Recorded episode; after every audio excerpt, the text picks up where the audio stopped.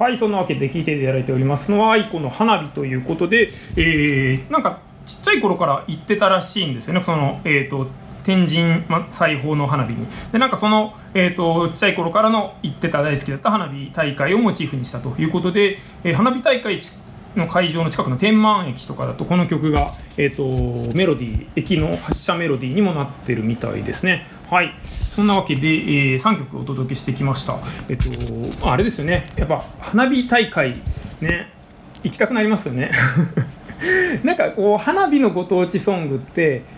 なんかこう恋愛も歌えるしそのメッセージ性もできるしでかつこうなんてなんだろう明るい感じもあるしなんかそういう意味でいろんなあのメッセージがこもってて私すごい好きだなとつくづく感じました。というわけで、